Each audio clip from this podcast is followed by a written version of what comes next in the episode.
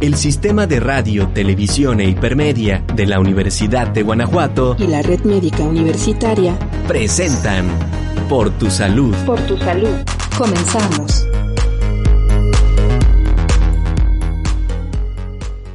Hola a todos, ¿cómo están? Bienvenidos nuevamente a Por tu Salud. Soy la doctora Vianey Contreras, coordinadora de Medicina Preventiva en Red Médica Universitaria. Estamos transmitiendo a través del sistema de radio, televisión e hipermedia de la Universidad de Guanajuato el día de hoy vamos a hablar de un tema que a lo mejor ya es muy platicado, pero que es muy importante siempre estarlo recordando para prevenir.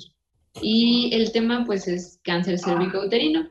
Para esto tenemos de invitado al doctor Luis Roberto Álvarez Esquivel, egresado de la Facultad de Medicina de la Universidad de Guanajuato y que labora actualmente con nosotros en la red médica. Hola doctor, ¿cómo estás? Hola, buenos días doctora ¿cómo están? Bien, gracias. ¿Qué nos puedes platicar, Roberto? Primero, eh, algo de, epidemiología que nos puedes decir del cáncer cervicouterino. Me gustaría comenzar primero, este, más que nada, con anatomía, porque de repente cuando uno platica con los pacientes y así les comenta del cáncer cervicouterino, mm, no muchas veces este, identifican dónde está el cervix o exactamente dónde se da el cáncer.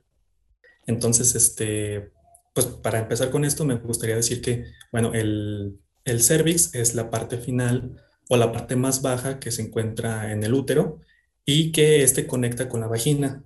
La manera como nosotros este, tenemos de llegar a ella o de explorarla o ver qué patologías hay es a través de una especuloscopía o este, a través de un espejo vaginal y este, que se introduce por la vagina y ya entonces este, podemos tener nosotros una visualización directa de, lo que es el cervix o el cuello del, del útero comenzando con un poquito aspectos generales este, de epidemiología del cáncer cervicouterino, tenemos que en México es la segunda causa más común de cáncer, solamente detrás, obviamente, bueno, el cáncer de mama, y la segunda causa también en mortalidad de por cáncer en la mujer.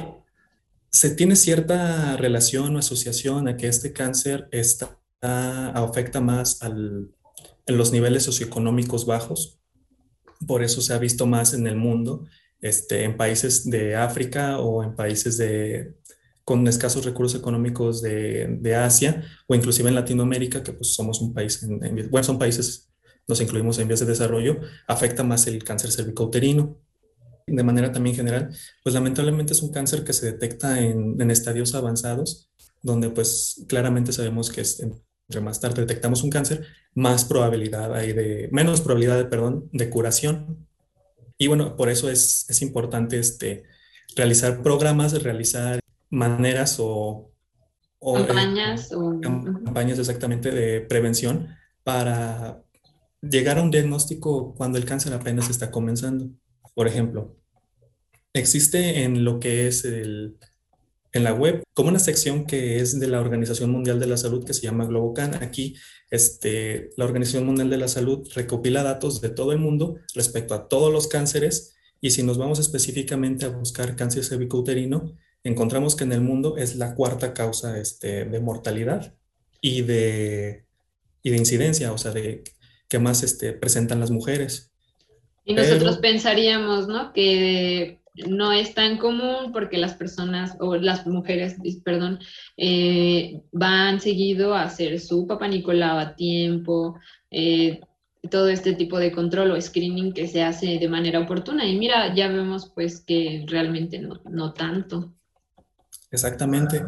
Mucho tiene que ver este, con el tipo de población al cual nos enfrentamos, porque así como en la epidemiología nos dice que los países en vías de desarrollo tienden, tienden a presentar más este, este tipo de cáncer, tiene una cierta relación con el nivel educativo o el nivel este, que tienen este, de acceso a este tipo de programas.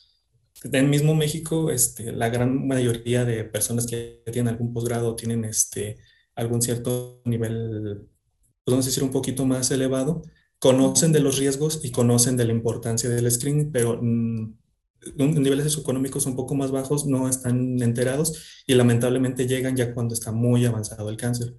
Y aún así, ¿no? O sea, hay personas que, bueno, sin importar en la posición en la que se encuentren, no, no se tiene como esa educación, esa información, también por los tabúes que hay.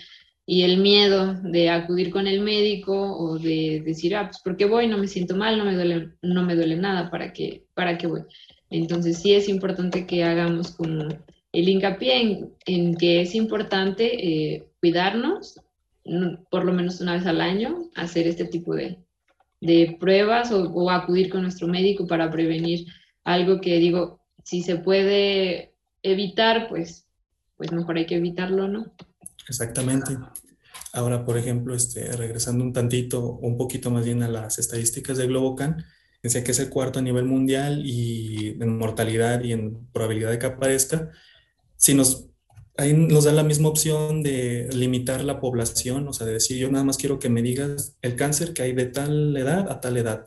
Y si nos limitamos a la edad reproductiva de las mujeres, que es aproximadamente entre los 15 a los 45 años, este es a nivel mundial ahora sí el segundo cáncer que más se presenta después del cáncer de mama.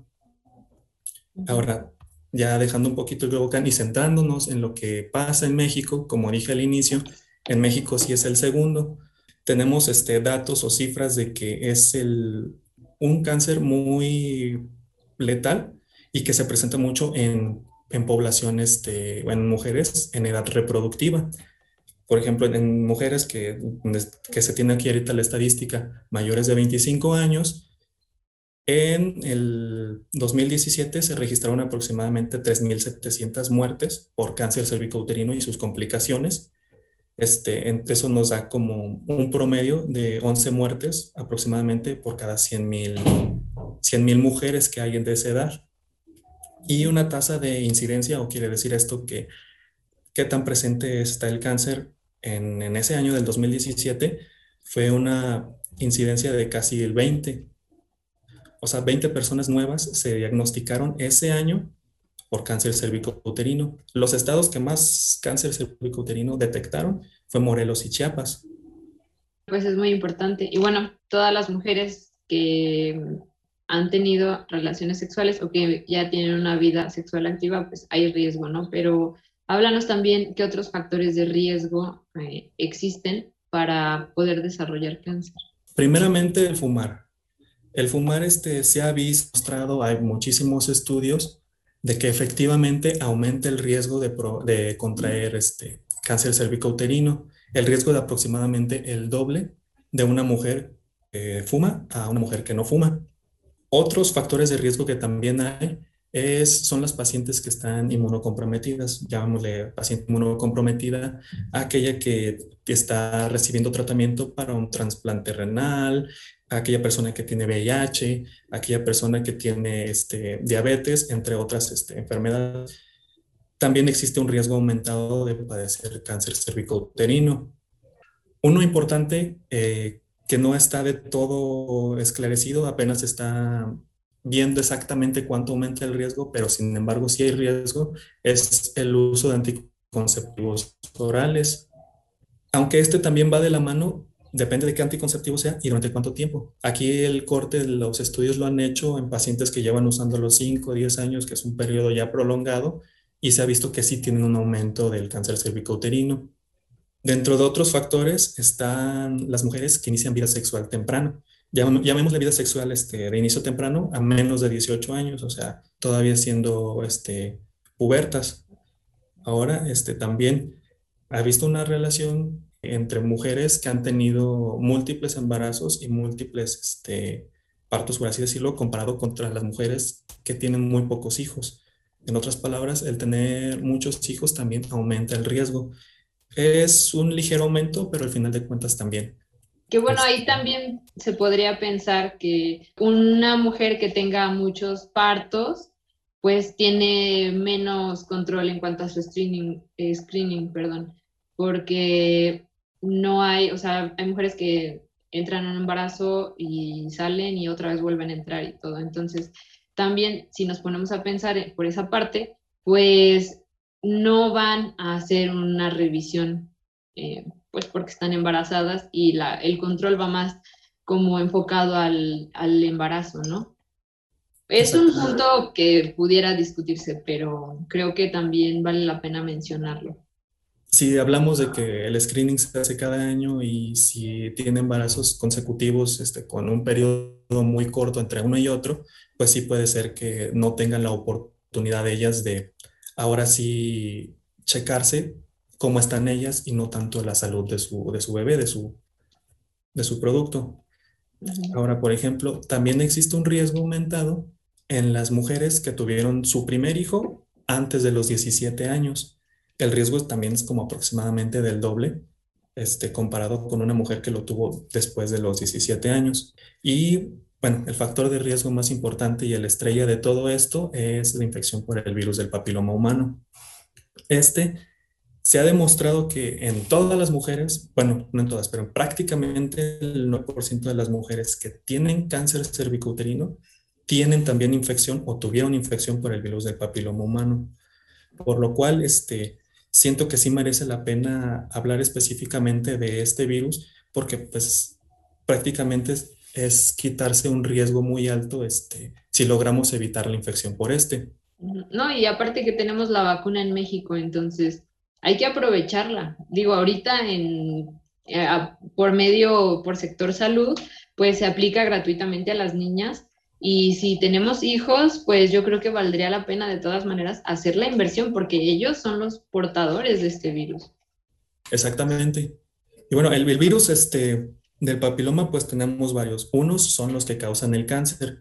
O sea, existen como varios tipos y los que, causan el, eh, los que causan el cáncer son el tipo 16 y el tipo 18, que creo que ya se han recordado varias veces. Este, pero también hay tipos de virus del papiloma que no causan directamente cáncer, pero sí causan las verrugas genitales o las verrugas orales. Y estos están totalmente relacionados con la actividad sexual que realiza la persona. Ahora, hablando un poquito de la vacuna, vacunas del virus del papiloma hay varias. En México hay tres.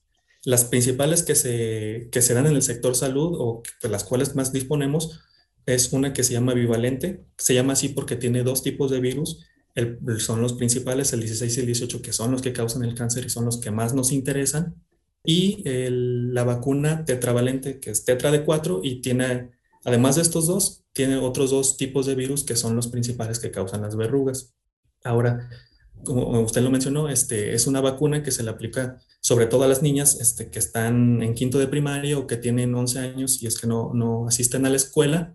Y el rango es entre los, entre los 11 años hasta los 15 aproximadamente, siempre y cuando no hayan iniciado vida sexual. ¿Ok? Si ya inició vida sexual, ya no es tan recomendable poder este, aplicar la vacuna. Y el esquema que se aplica es en dos dosis, uno que es al momento y otro que es a los seis meses. Sin embargo, existe cierta, cierta flexibilidad para aplicar la segunda dosis, no tiene que ser estrictamente de los seis meses, puede ser desde los cinco hasta el año para, sobre todo este, cuando se dificulta un poco seguir el control o este, tener el seguimiento de las vacunas, de que no, no se puede exactamente a los seis meses, se puede extender hasta un año y todavía la protección es válida. Bueno, eso es súper interesante y ojalá que quien nos está viendo o escuchando, pues tome en cuenta este mensaje, ¿no? Que si tenemos la vacuna y es gratuita, pues ¿por qué no proteger a los niños? ¿Qué te parece si vamos a una pequeña cápsula de cinco puntos informativos por tu salud y regresamos? Datos importantes por, tu, salud. Cáncer cervicouterino. El cáncer cervicouterino se desarrolla en la parte inferior del útero de una mujer por causa de un tumor maligno. La única forma de diagnosticarlo es mediante la prueba del Papa Nicolau y es poco común que se presenten síntomas. Solo en algunos casos se pueden manifestar dolor en la pelvis durante relaciones sexuales o se presenta una menstruación anormal. Esta enfermedad puede prevenirse con la vacuna del virus del papiloma humano. Los tratamientos para el cáncer cervicouterino incluyen cirugía, radioterapia y quimioterapia. Se recomienda acudir a un médico ginecólogo para realizarse los estudios convenientes y así eliminar la posibilidad de que se genere este tipo de cáncer. Datos importantes por, tu, salud. Ya estamos de vuelta por tu salud.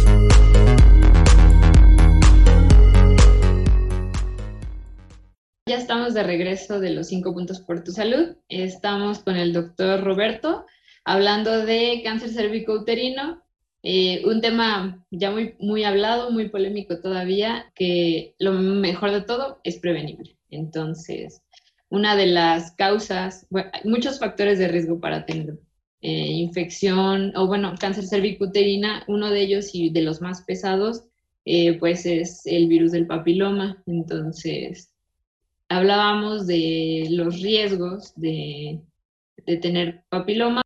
Cualquier persona que haya tenido más de una pareja sexual ya tiene riesgo, ¿no? Lo bueno de todo es que hay vacuna y pues hay que aprovecharla, ¿no? A vacunar a, a, nuestros niños de 11 años, acudir a su centro de salud más cercano y solicitar la vacuna porque es gratuita y esto pues nos puede ayudar a proteger a toda nuestra población, ¿no? Y estamos de regreso con Roberto. ¿Cómo hacemos un diagnóstico? Como estábamos hablando del cáncer cervicuterino, ya todo lo que comentamos, pero ¿cómo llegamos al diagnóstico de esto? Porque pues yo no puedo llegar nada más y decir, ah, pues tengo cáncer o tengo papiloma o, o cómo le hacemos. Yo soy una persona que a lo mejor nunca he ido a hacerme un chequeo y ¿qué le dirías? El diagnóstico lo podemos hacer de dos maneras.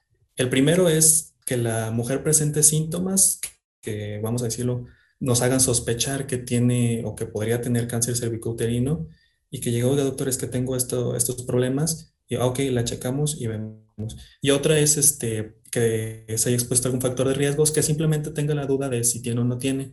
En el segundo caso, este, lo que vamos a hacer es un tamizaje o lo que se le conoce como el Papa Nicolau, que es la toma de una citología o al final de cuentas tomar un poco de células que están en el cervix y mandarlas a analizar al laboratorio para ver qué características tienen esas células, si son benignas, si son malignas o si están en medio y están, son benignas en, en camino a convertirse en malignas y es ahí donde nosotros podemos agarrar ese inicio del cáncer y poder darle un tratamiento oportuno. Por ejemplo, hablando específicamente del tamizaje, ¿quiénes se deben de realizar el tamizaje? Existen varios criterios, pero el que nos maneja la guía de práctica clínica mexicana es toda mujer, aquella mayor de 21 años, que, bueno, se debe de hacer posterior a haber tenido su primera relación sexual. No sé, este, digamos, es una chica que tiene 23 años y tuvo su primera relación sexual, a partir de entonces de sus 23 años ya puede realizarse el Papa Nicolau. Si es una chica este, menor de 21, se recomienda que sea tres años después del inicio. Entonces, no sé, supongamos que la chica este, empezó a los 17, 16 años, su primer Papa Nicolau debería ser entre los 20 y los 21 años. Ahora, ¿qué tan seguido tiene que hacerse el Papa Nicolau? Se recomienda este, cada año. Y va a ser así hasta que se junten dos bueno, la, última evidencia dice que a partir de dos resultados negativos ya puede postergarse cada tres años. Entonces se tienen dos resultados negativos, el siguiente ya te lo realizas cada tres años y así va a seguir cada tres años. En dado caso de que la mujer ya sea mayor de 35 años, se puede extender inclusive hasta cada cinco años realizarse el Papa Nicolau. Ahora, ¿qué llega a pasar si el Papa Nicolau sale positivo? o si sale como que, bueno, a lo mejor no salen células cancerígenas, pero salen células sospechosas, o el, en el Nicolau también se puede detectar si tiene presencia del virus del papiloma. ¿Qué pasa si, si sale eso positivo? Siempre hay que corroborarlo. Hay que realizarse un siguiente Nicolau al siguiente año. Si vuelve a salir igual, entonces ahora sí se procede al siguiente paso, que es enviarla a una clínica donde se le van a hacer una colposcopía, que es el siguiente paso después del Papa Nicolau. Pero si sale el primero este, positivo y el siguiente ya salió negativo, este, entonces eh, tomamos en cuenta el último, es negativo, y se es cada año. Solo se vigila. Ahora, exactamente, nada más se mantiene en vigilancia. Platícanos del, del tratamiento. ¿Qué hace ya? Tenemos los resultados positivos en repetidas ocasiones consecutivas. ¿Qué hacemos? Ya hablando un poquito del, tratamiento, pues va a depender, el tratamiento depende totalmente de qué tan avanzado esté el cáncer. ¿Ok? Sale en la prueba del Papa Nicolau, este se envía a la clínica de colposcopías en donde hacen unas siguientes pruebas y ven qué tan extenso está el cáncer o ahí mismo ellos descartan si sí hay o no hay. Lo que hacen ellos es tomar una biopsia, que es, ya no toman tantitas células, toman un pedacito del tejido del, del cervix para ver qué tan extenso está. Y bueno, o sea, suponiendo que el cáncer está total, es muy pequeño, está limitado nada más a esa zona, lo que se hace es un proceso en el cual este, se le llama conificación y es extraer un, pequeño pedacito del, del cervix, que es el que tiene el cáncer, y ese es al final de cuentas el, el remedio, la solución. Obviamente después hay que tener controles para ver que efectivamente se extrajo todo el cáncer. Pero de ser así, pues esa sería ya la solución en ese momento para el cáncer. Y pues de esa manera se preserva todo el útero, se preserva este también el cervix y la mujer puede todavía embarazarse y todavía este, tener su, vida sexual normal.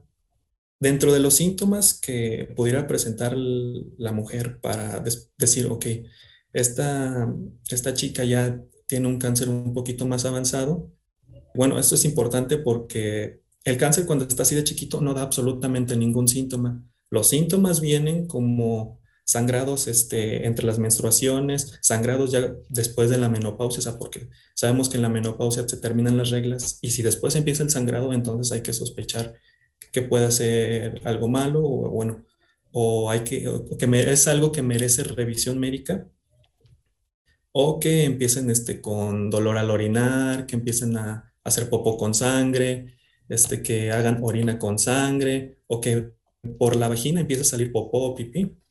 Entonces sí, este, nos habla primero de que el, probablemente el cáncer está un poquito ya más avanzado y de eso va a depender en gran medida el tratamiento. Otros tratamientos que hay es la quimioterapia, ya bien conocida por muchos tipos de cáncer. Usualmente en este tipo de cáncer se dan estadios ya muy avanzados en los cuales ya se extendió por toda la pelvis y ya no es posible operarlo porque hay que quitar demasiado tejido o existe mucha posibilidad de dejar alguna incapacidad o alguna comorbilidad. Otro que existe es la radioterapia. La radioterapia pues consiste en, radiaciones en puntos específicos de, la pelvis, enfocándonos específicamente en el cervix y este se puede, es también parte del tratamiento final o también este, se puede dar en estadios un poquito, o cuando el cáncer no está tan avanzado, precisamente para tratar de de, no dejar ninguna célula mala después de una cirugía. Dentro de las cirugías que, que tenemos, este, existen varias. La principal es la histerectomía, que es retirar el útero completamente. Con el útero te traes también el, cuello del útero, el, el cervix, y pues también este, después haces unos controles para ver que efectivamente se quitó todo el cáncer. Lamentablemente, aquí sucede una cuestión y es que hay que tener en cuenta la edad de la mujer y si quiere o no quiere seguir teniendo hijos, porque si el cáncer está muy avanzado, no sé, no ha tenido hijos nunca y hay que quitar el útero, pues ya prácticamente la, mujer se quedó sin hijos. Si el cáncer a lo mejor no está tan avanzado, pudiera haber otra, otra operación, otra cirugía que se llama traquelectomía. Esta nada más consiste en quitar el puro cuello del útero y se queda todo el cuerpo y el fondo esté intacto y la mujer este, puede embarazarse más adelante. Digo, esto es importante porque es, también el cáncer cervicouterino es uno de los cánceres que más se detectan cuando la mujer ya está embarazada y es un hallazgo totalmente incidental, o sea, ella va a sus revisiones normales para el control del embarazo, que su, que su bebé esté bien y sorpresa, resulta que tiene cáncer entonces ahí ya puede cambiar un poquito el manejo del embarazo este, ya con la presencia del cáncer. Y pues esos son como las, opciones que hay de tratamiento. O sea, depende totalmente de la paciente, de en qué punto la agarremos, de qué tan avanzado esté su cáncer. Pero pues, o sea, sí hay opciones para prácticamente que son curativas de nada más hay que quitar este pedacito y ya se quitó el cáncer. Eso es lo bueno, ¿no? Que este tipo de cáncer, si se detecta a tiempo, es curable y le va muy bien a las pacientes. Y lo mejor de todo, pues que es prevenible, ¿no? Exactamente. Muy importante comentar, vacunarse. Vacunarse, llevar a, los a las niñas a vacunar, eh, no les dé miedo acudir con su médico para que les hagan su papá Nicolau y ser muy conscientes también de nuestra vida sexual, ser más responsables. No estamos diciendo con esto que no lleven a cabo su vida sexual, no, al contrario, sean responsables, ¿no? Claro, este, dentro de la vida sexual, lo más recomendable, este, o sea, existen métodos anticonceptivos, pero al ser el, el virus del papiloma una enfermedad de transmisión sexual, lo mejor es utilizar métodos de barrera, como el condón, por ejemplo, que si bien no es un 100% eficaz, sí disminuye bastante el riesgo de que tú le pases el, virus del papiloma a la otra persona o de que tú te infectes del papiloma. Entonces también ahí esa parte de la prevención es importante. Así es. Muchas gracias, doctor. Eh, siempre es bueno hablar de estos temas para concientizar al público y que de verdad no les dé miedo, ¿no? Te agradecemos. Estuvimos con el doctor Luis Roberto Álvarez Esquivel, médico egresado de la Facultad de Medicina de la Universidad de Guanajuato. Agradecemos su atención en la emisión de este programa Por tu Salud y los invitamos a ver la programación del Sistema de Radio, Televisión e Hipermedia de la Universidad de Guanajuato.